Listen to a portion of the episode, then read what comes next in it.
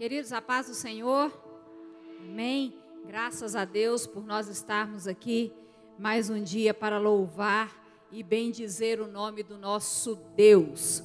Convido você a abrir a sua Bíblia no Evangelho de João, capítulo 12, verso 24.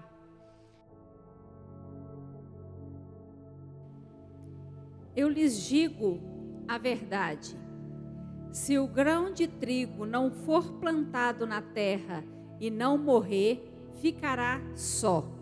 Sua morte, porém, produzirá muitos novos grãos. Coloque a mão no seu coração, feche os teus olhos, Pai. Obrigada por nós estarmos aqui, obrigada porque o Senhor nos trouxe aqui nesta noite. Pedimos, ó Deus, para que o Senhor fale conosco. Aquilo, ó Deus, que está no teu coração, ó Deus, que o Senhor venha falar conosco nesta noite para que possamos, ó Deus, continuar no teu caminho em obediência, cumprindo, ó Deus, aquilo que o Senhor nos ordenou. Fale conosco, ó Pai, nesta noite, que possamos sair daqui repletos, cheios da tua graça e da tua unção, em nome de Jesus. Amém. Já fomos grandemente abençoados através dos hinos ministrados nessa noite. Você já teve a oportunidade de prestar a sua adoração o seu louvor ao Senhor. Mas nesta hora, esteja com seu coração aberto, continue com seu coração aberto para receber a palavra do Senhor. Querido, Deus me deu esta palavra algumas semanas atrás e, e eu comecei a meditar nesta palavra e o Senhor começou a falar muito comigo. E uma mensagem que precisa ser repassada a toda a igreja. Nós estamos vivendo é, num novo tempo, se é que nós podemos dizer assim, né? E em que a igreja ela tem sido despertada para fazer missões. A igreja tem sido despertada a fazer discípulos, a cumprir o ide do Senhor, a cumprir o chamado do Senhor neste novo tempo. Eu acredito que o Senhor tem despertado a igreja porque a volta dele está mais próxima do que nós imaginamos. Porque ele está muito perto de buscar a sua igreja.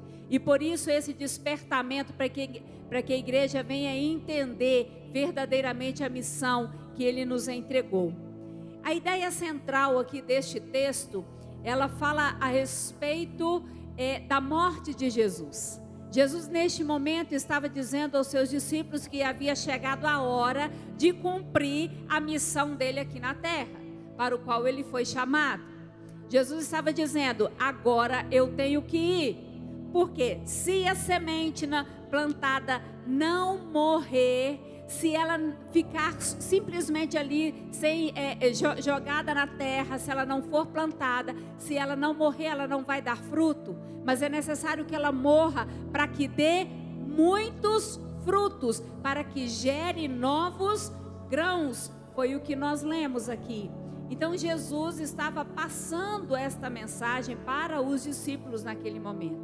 Mas eu quero chamar a sua atenção para que você reflita a respeito da semente. Vamos falar um pouquinho a respeito de, desta semente. Nós vemos aqui no verso 26, quando Jesus diz que eu lhes digo a verdade: se o grão não for plantado na terra e não morrer, ficará só. Imagine você com um monte de semente nas suas mãos você ganha ali aquele pacotinho de semente. Se você chegar e guardar, semente vai continuar sendo semente, né? Não vai gerar fruto, não vai gerar nada. Ela continuar, continuará sendo semente. E o que precisamos observar é que nós precisamos plantar a semente para que gere fruto, para que gere alimento.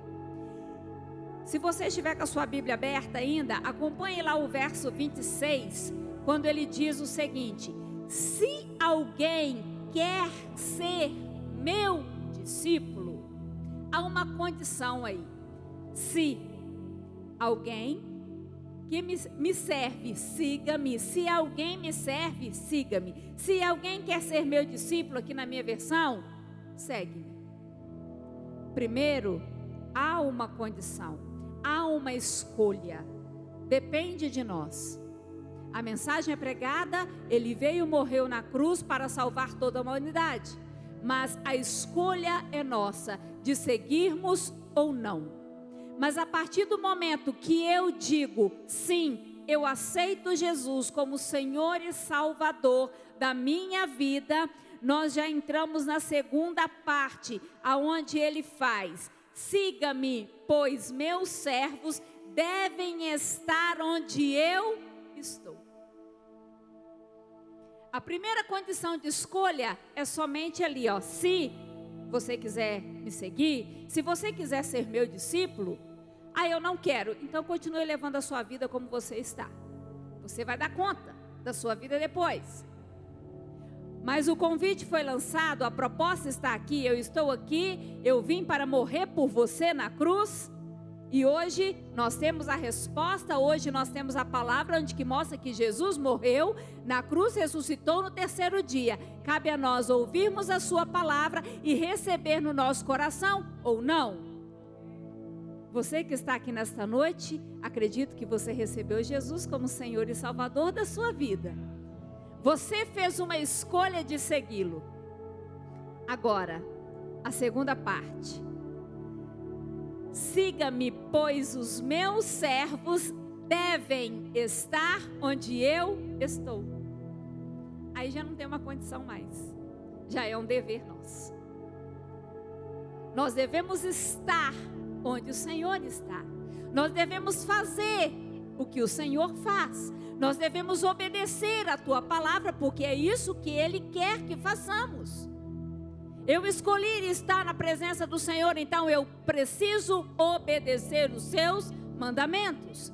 Eu preciso obedecer as suas ordens. Eu preciso dar ouvidos à palavra do Senhor. Eu tenho que fazer aquilo que Ele está me mandando fazer. E a ordem foi dada a todos: ide por todo mundo, pregai o evangelho a toda criatura. Ide, fazei discípulos, batizando-os em nome do Pai, do Filho e do Espírito Santo. Caminhe com ele, ensine-os a guardar as minhas palavras, para que eles obedeçam aquilo que eu tenho ordenado.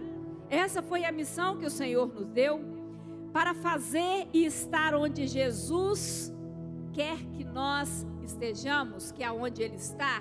Uma coisa precisa acontecer, que é morrer. Para que Jesus pudesse cumprir aquilo que Deus, o Pai, ordenou a ele, ele teve que morrer. Se Jesus não tivesse morrido, nós não estaríamos aqui. Se Jesus não estivesse entregue a sua vida por mim e por você, nós não teríamos salvação para que hoje nós pudéssemos falar: eu sou salvo, eu sou liberto em Cristo Jesus. Ele teve que morrer, querido, para cumprir a sua missão. E é isso que nós precisamos fazer também. Como assim?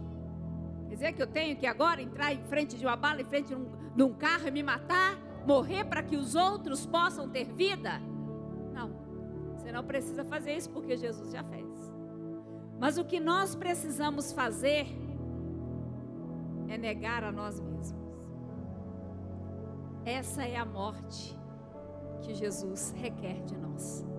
A morte do nosso eu, a morte das minhas vontades, a morte daquilo que me faz desobedecer os mandamentos de Jesus.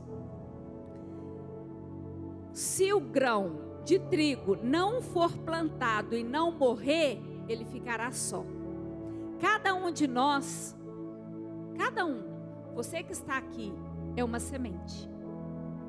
Você é uma semente que precisa morrer para gerar novos frutos. Você é uma semente, é um discípulo que precisa gerar discípulos. A semente é responsável pela produção de muitos alimentos. Muitos alimentos que nós adquirimos no dia a dia, que nós consumimos, é através de semente. Se alguém não tivesse lá plantado a semente, a semente lá não tivesse passado pelo processo dessa transformação, você não teria um alimento para se alimentar. É da mesma forma que nós precisamos ser plantados, morrermos, para que nós possamos gerar novos gerar novos discípulos, novas Flávias, novos, novas Lohanes, novos Alexos, novos Gladicélios, novos Júnior. Queridos, precisamos fazer isso. Nós precisamos ter a consciência que é nossa responsabilidade gerar discípulos, porque isso, essa foi a ordem de Jesus ser plantado. A semente precisa ser plantada. Eu e você precisamos ser plantados aonde? Em terra fértil. Essa terra fértil se chama Jesus. Nós precisamos estar firmes na rocha que é Jesus. Nós precisamos estar ali é, é, fixos na videira que é Jesus. A nossa vida precisa estar ligada em Jesus, para que nós possamos estar firmes. E nele sim nós vamos matar as nossas vontades. Nele sim nós vamos matar, matar os nossos desejos carnais. Nele sim nós vamos matar aquilo que mata a nossa alma, querido. É somente em Jesus que nós vamos conseguir. O eu vai ser morto porque eis aqui uma nova criatura. As coisas velhas já passaram e eis que tudo se fez novo. Isso é promessa do Senhor, mas cabe a nós também tomarmos uma decisão e entendermos que eu preciso matar as minhas vontades, que eu preciso ser plantado, eu preciso morrer para gerar novos frutos. O fato de aceitar essa morte irá produzir novas sementes. Assim como eu sou discípulo, eu vou gerar novos discípulos. A morte, a minha morte vai gerar vida. A morte do meu eu vai gerar vida. A morte do meu eu vai gerar novos discípulos. E nós vamos entender um pouquinho adiante como é que isso é possível. Em Mateus 22, capítulo 37. Vamos lá, acompanha aí na sua Bíblia para que você possa entender.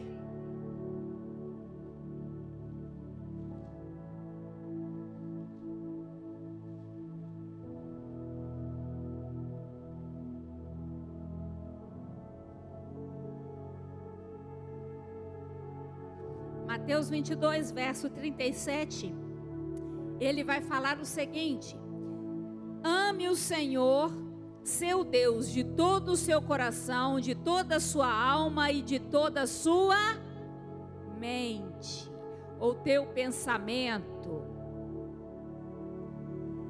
Amar a Deus acima de qualquer circunstância. Isso é muito lindo de ler. Mas na prática não é tão bonito assim.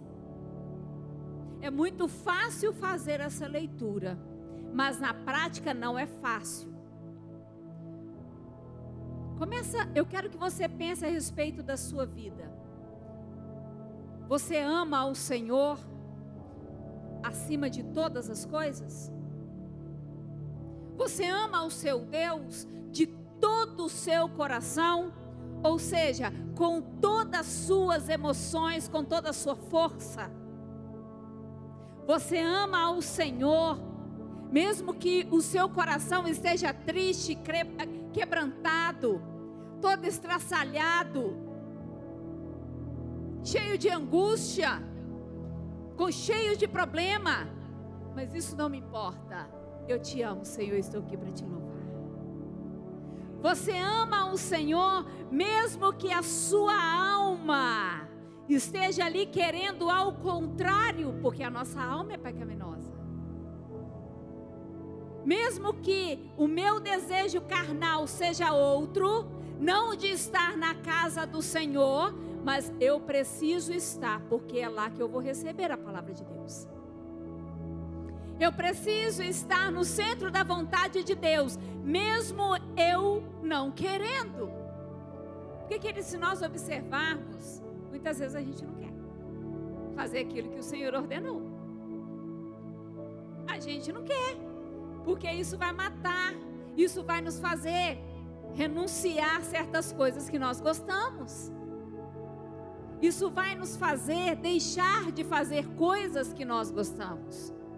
Coisas simples, mas que, por exemplo, toma muito tempo da nossa vida.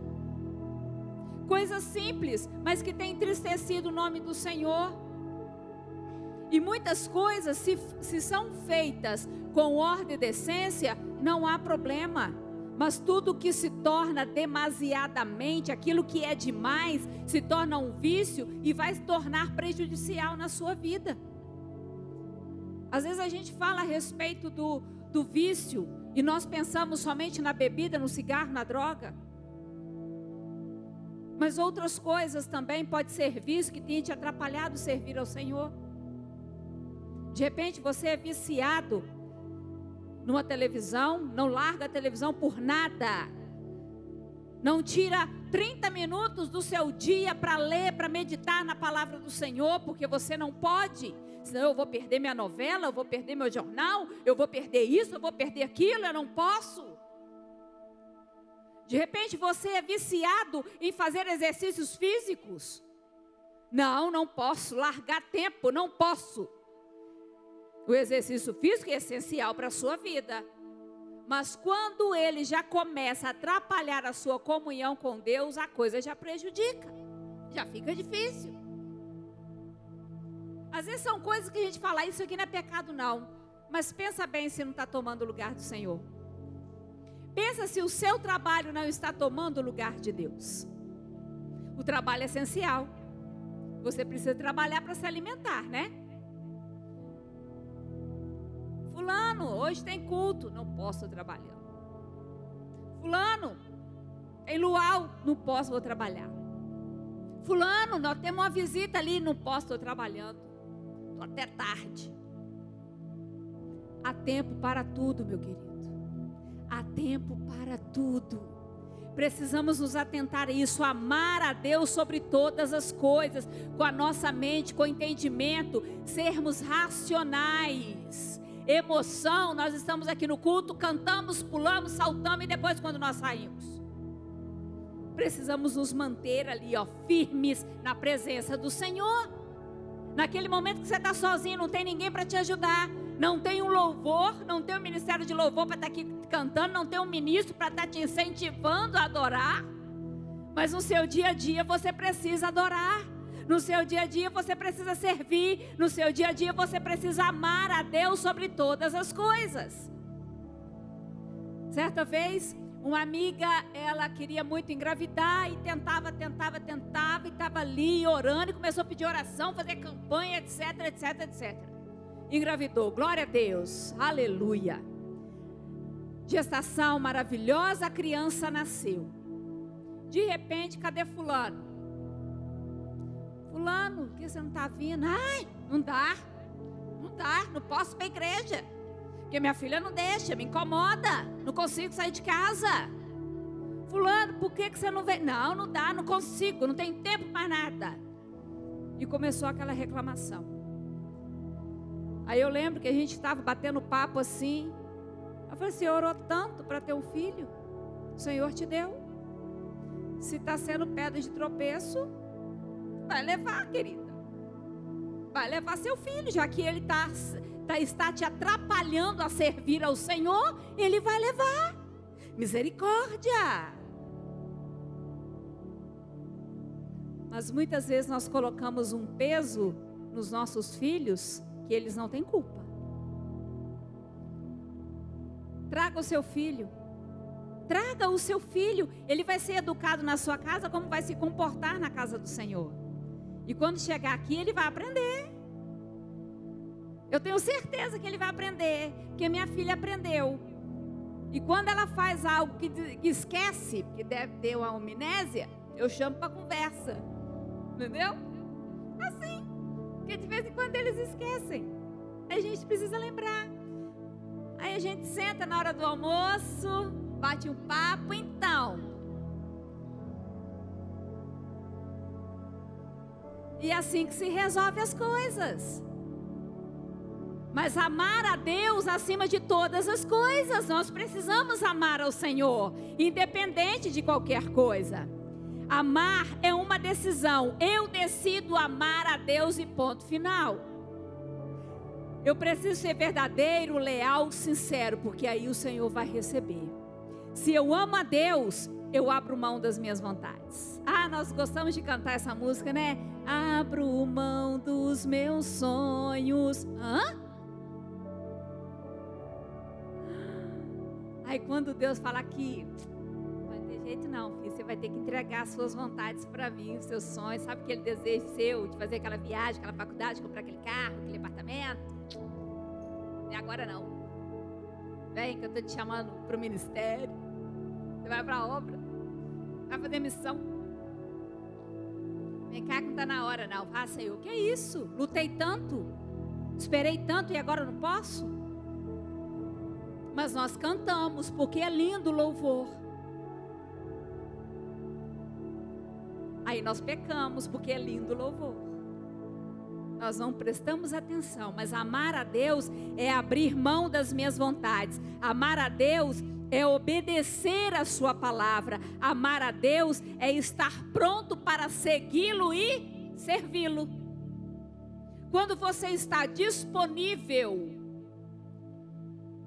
parabéns, mas precisa estar à disposição também. Às vezes a gente fala, não, pode me chamar, estou à disposição. Até o contrário, né, do que eu falei. Estou à disposição para contar comigo. Aí você vai liga para o irmão. Irmão, estou precisando disso e disso. Ah, mas agora eu não posso. Ah, então tá bom.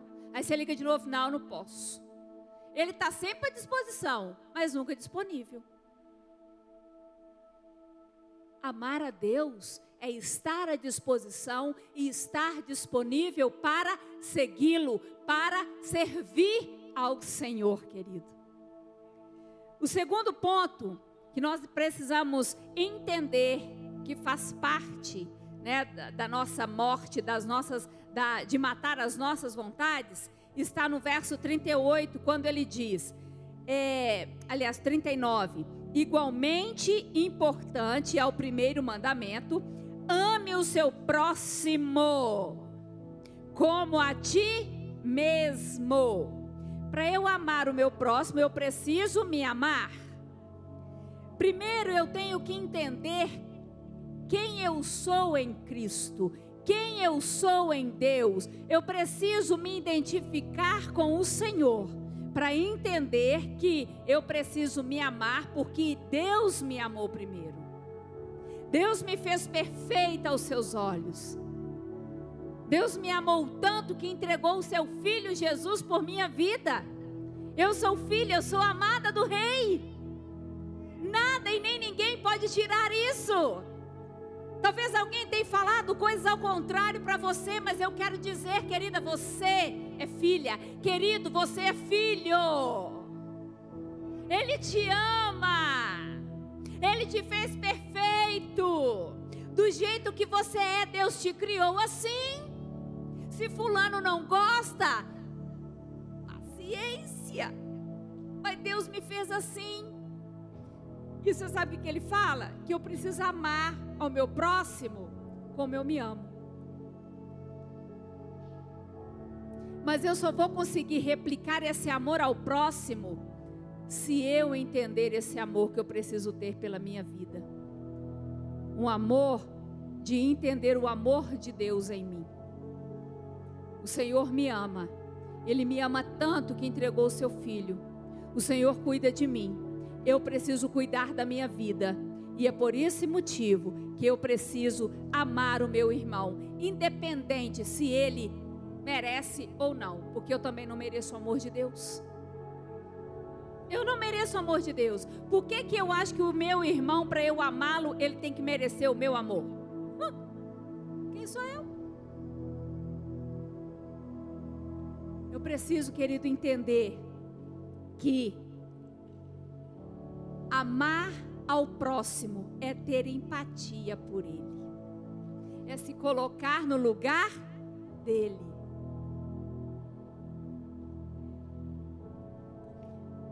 Nós falamos muito a respeito dessa palavra, inclusive em uma das dinâmicas da EBD, nós falamos a respeito disso.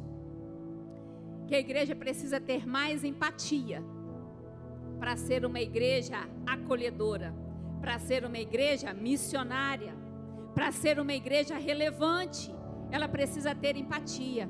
E ter empatia é se colocar no lugar do outro. É estar com o seu coração aberto para ajudar o seu irmão, para ajudar o seu próximo. Não interessa o que ele fez. Se o Senhor, se ele se arrepender, o Senhor Jesus o perdoa, então eu posso também ajudá-lo a levá-lo ao arrependimento, a chegar até a Cristo. Eu posso estar junto com ele, orando com ele, caminhando com ele lado a lado. Eu semana passada no Luau indo para casa, sofri um acidente comigo mesma. Tenso. Decepção para poucos, tá? Todo mundo que passa por isso, não. Indo de bicicleta e consegui me atropelar. Depois, pergunta como que também não, que eu também não sei não. Mas meu dedo aqui está até hoje aqui e acredito que essa unha vai cair. Mas Querido, esse dedo me deu trabalho, está me dando trabalho. E por causa desse dedo, eu tive que mudar muitas coisas. Tive que me adaptar a ele. Olha que coisa, né? Não posso usar meu sapato, só sandália, rasteirinha, né? tem que ficar com os pés para cima Cheguei, chegar em casa, então tem que colocar, porque já começa a latejar e vai doendo. No, na, nos primeiros dias doeu muito mais. E eu tive que fazer tudo aquilo, tomar remédio, é, antibiótico, estou tomando até antibiótico por causa disso. Tive que tomar alguns cuidados. Que, que eu quero mostrar para você? Que um dedo, o corpo todo está sofrendo. Por causa de um dedo. Não deveria só ele sofrer? mas não o corpo todo. Nós somos um corpo. Nós somos um corpo. O Senhor te chamou para fazer parte de um corpo. O Senhor te chamou para fazer parte de uma família. E se tem um, querido, sofrendo, todo o corpo sofre. E nós precisamos aprender a adaptar-nos, a mudar a nossa rotina por causa do meu irmão. De repente você vai ter que sair sim da sua casa altas horas para socorrer o irmão. Você vai ter que levantar de madrugada sim para orar pelo seu irmão, para pagar o preço por ele. Você vai ter que gastar um tempo de aconselhamento, de uma conversa. Você vai ter que gastar um tempo para ouvi-lo apenas. Você vai ter que sair da sua casa, irá e abraçar o seu irmão e dizer para ele: Eu te amo em Cristo Jesus, eu estou aqui com você. Nós vamos caminhar junto, tá difícil, mas não desanima não, eu estou junto com você e juntos nós vamos conseguir vencer. É assim, meu querido, que nós vamos vencer, porque nós somos um corpo. E é nisso que nós precisamos morrer a cada dia, matar as minhas vontades, aquilo que prejudica é, de fazer a obra do Senhor, aquilo que me prejudica, de servir ao Senhor como Ele quer que eu sirva. Eu não sei o que, que você vai ter que matar. Eu não sei quais são as suas vontades, os desejos que têm prejudicado você a servir ao Senhor da maneira que Ele quer que você o sirva. Eu não sei o que, que você vai ter que deixar de fazer, mas o Senhor sabe, Ele está falando com você neste momento. Nós precisamos analisar a nossa vida. A palavra do Senhor fala: examine-se o homem a si mesmo.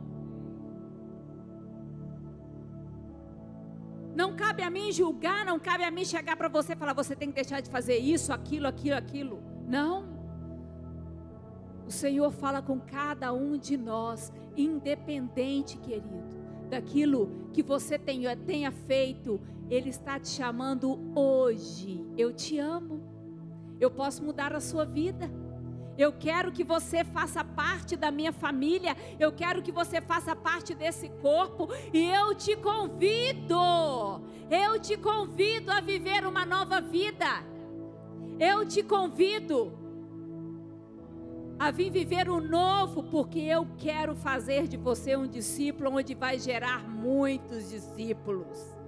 Aleluia! Todos precisam de salvação, todos precisam de libertação, todos precisam de cura. Sabe o fruto que você recebeu do Espírito, que está aí dentro de você? Se você aceitou Jesus, o Espírito Santo está na sua vida. E ele tem gerado na sua vida o fruto do Espírito. Ele tem gerado na sua vida o fruto. Deixa eu te falar uma coisa: não é para ficar guardadinho aí, não. Não é para ficar debaixo de sete chaves, não. Não é para ficar escondido, não.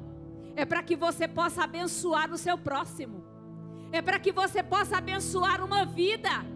É para que você possa abençoar aquele que não está do seu lado hoje, porque nós não sabemos, você sabe?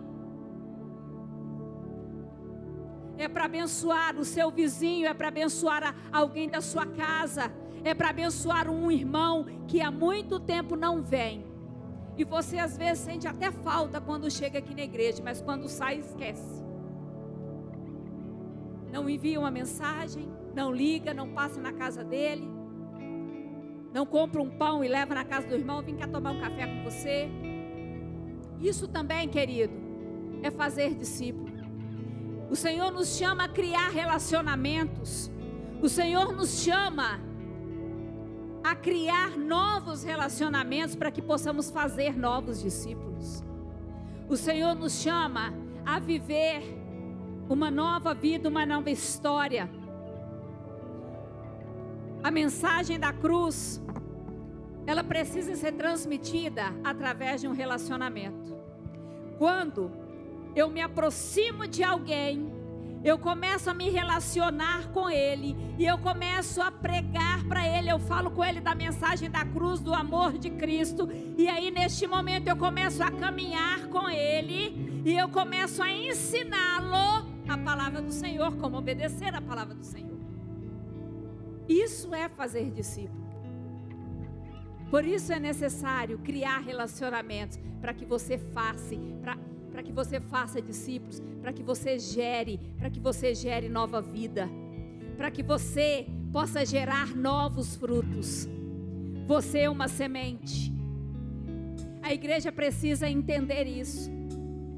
A igreja precisa entender que ela precisa gerar, gerar, gerar, e consequentemente isso trará o crescimento para o reino de Deus. Consequentemente, o inferno vai ter menos pessoas, vai ter menos pessoas nas mãos de Satanás a partir do momento em que você se colocar na posição que o Senhor te chama para ser um discípulo gerador de discípulos. Eu convido você a se colocar de pé. O Senhor nos chamou para um propósito. O propósito de fazer a sua missão. E o que, que é que você precisa abrir mão? O que, que você precisa abrir mão para que você possa seguir e servir ao Senhor como Ele quer que você serve?